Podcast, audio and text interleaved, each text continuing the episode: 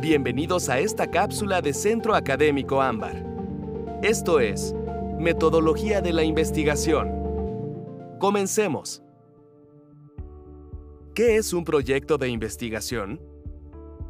Se define como la concepción del pensamiento o idea básica y la planeación necesaria para realizar un trabajo de investigación sobre un fenómeno o aspecto en particular. Se elabora por medio de los siguientes aspectos. 1. La selección del tema. Entendemos como tema el asunto central que se intenta conocer mediante la investigación. 2. Delimitación del tema. Apunta a la conveniencia de reducir los límites del tema de investigación. Es un enunciado diferente y específico derivado del tema, que nos indica de manera más clara qué se va a investigar. Ejemplo. Tema de investigación. La independencia de México. Delimitación del tema. Causas del movimiento de independencia de México. 3. Planteamiento del problema. En general, un problema de investigación surge de situaciones reales que no tienen aún solución conocida, que no están solucionadas totalmente o bien que no funcionan de modo correcto. ¿Cómo hacer el planteamiento del problema? Se hace en forma de un enunciado interrogatorio. Ejemplo. El hambre y la pobreza existentes entre la población indígena fueron dos factores determinantes para que se diera el estallido del movimiento de independencia en México. 4. Marco de la investigación. Teórico, referencial o conceptual. El marco de la investigación es un conjunto de referentes que posee un investigador, síntesis de los resultados alcanzados previamente y de la revisión de literatura sobre el tema, para adoptar una posición o corriente científica que le permita sustentar y justificar el problema de la investigación realizada. El marco teórico responde a la pregunta, ¿qué antecedentes sobre el tema de tu proyecto de investigación existen? Por ende, tiene como objeto dar a la investigación un sistema coordinado y coherente de conceptos, proposiciones y postulados que permita obtener una visión completa del sistema teórico y del conocimiento científico que se tiene acerca del tema. 5. Justificación de la investigación. Es la acción de respaldar o fundamentar una propuesta de investigación de manera convincente se refiere a la relevancia, importancia y trascendencia del tema que se investiga. Para redactar tu justificación de la investigación, puedes utilizar interrogantes guía como ¿Qué interés científico sustenta esta investigación? ¿Es importante o prioritario emprenderla? ¿A quién o quiénes está dirigida? ¿Qué beneficios personales traerá? ¿A qué grupo de lectores va dirigida la investigación? ¿Qué aportes tiene la investigación? ¿Por qué es novedosa la investigación?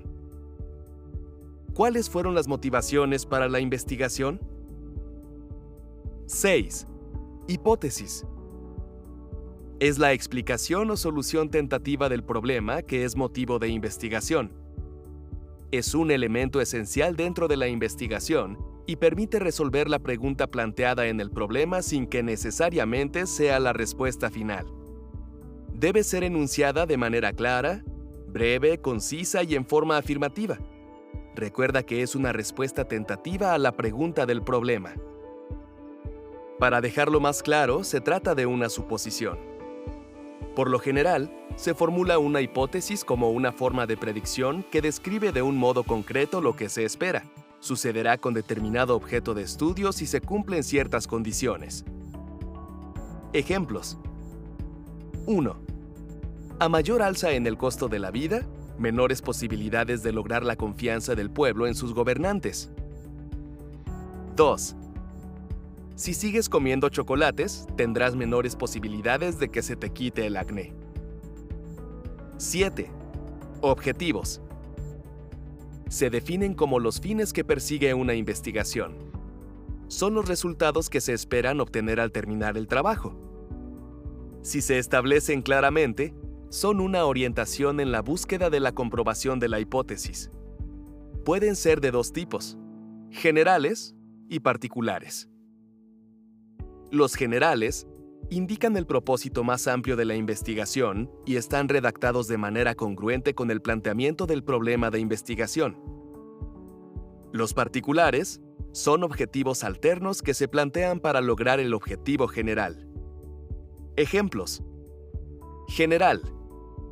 Identificar el tipo de plagas que afectan los sembradíos de fresas en la ciudad de Irapuato con la finalidad de reducir las pérdidas económicas que produce. Particular. Identificar cuántos tipos de plagas existen en estos sembradíos. Conocer los ciclos biológicos y hábitos de las plagas. O identificar las condiciones climáticas que favorecen su existencia. Se formulan a partir del planteamiento del problema, procurando la búsqueda de respuestas a la situación descrita. Para ello es de suma importancia responder a la siguiente pregunta para qué realizamos la investigación y qué buscamos con lo que nos proponemos. Las respuestas de estas preguntas permiten delimitar el estudio y sus alcances.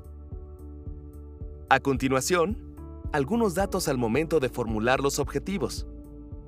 Son las respuestas de las preguntas formuladas. Los objetivos deben ser viables, realizables. Debemos utilizar verbos en infinitivo señalando la acción frente a los resultados. Por ejemplo, identificar, plantear, analizar, demostrar, conocer, describir, redactar, etc. 8. Selección de metodología es la etapa en la que el investigador toma una posición respecto a los diferentes métodos y enfoque metodológicos y en función de ellos, la elección de técnicas e instrumentos útiles para recopilar la información. En este apartado se explican las técnicas y herramientas que se van a utilizar dependiendo del tipo de estudio que se va a realizar dentro de la investigación.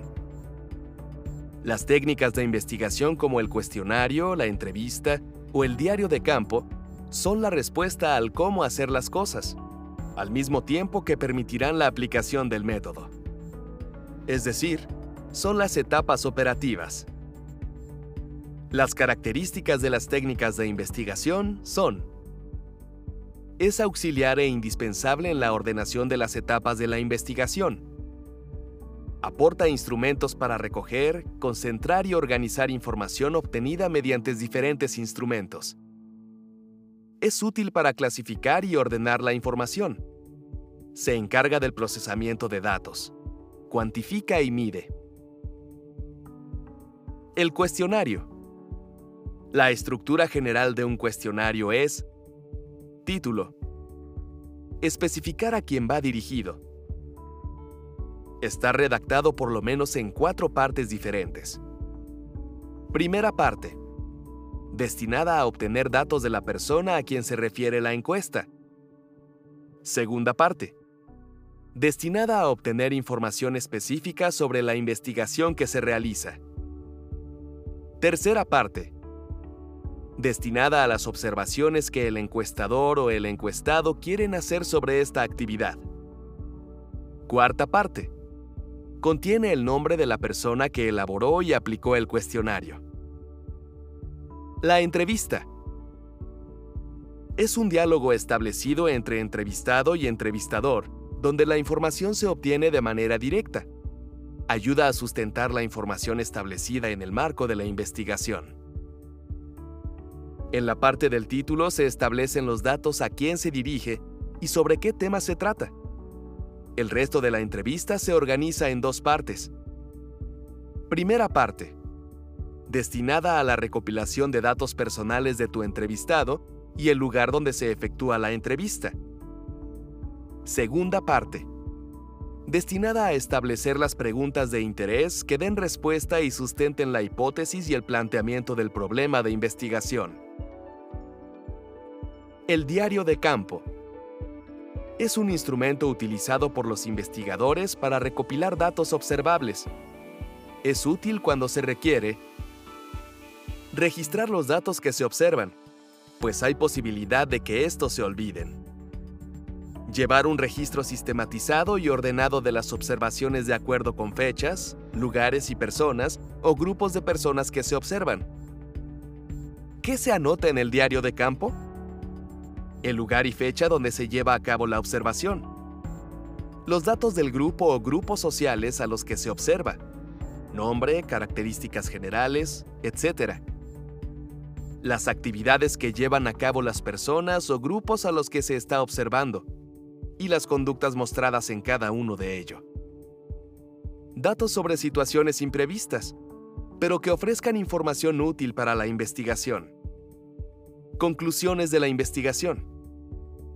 Dar término a lo tratado, en el caso de la investigación es la parte que permite determinar y resolver la hipótesis supuesta al inicio se trata de reportes concretos que dan relevancia a los aspectos importantes del trabajo. Las conclusiones se elaboran en relación a los objetivos planteados dentro de una investigación. Hasta aquí llega la cápsula de hoy. Muchas gracias por habernos escuchado. Recuerda que puedes reproducir este material todas las veces que lo necesites. Nos escuchamos en la siguiente cápsula.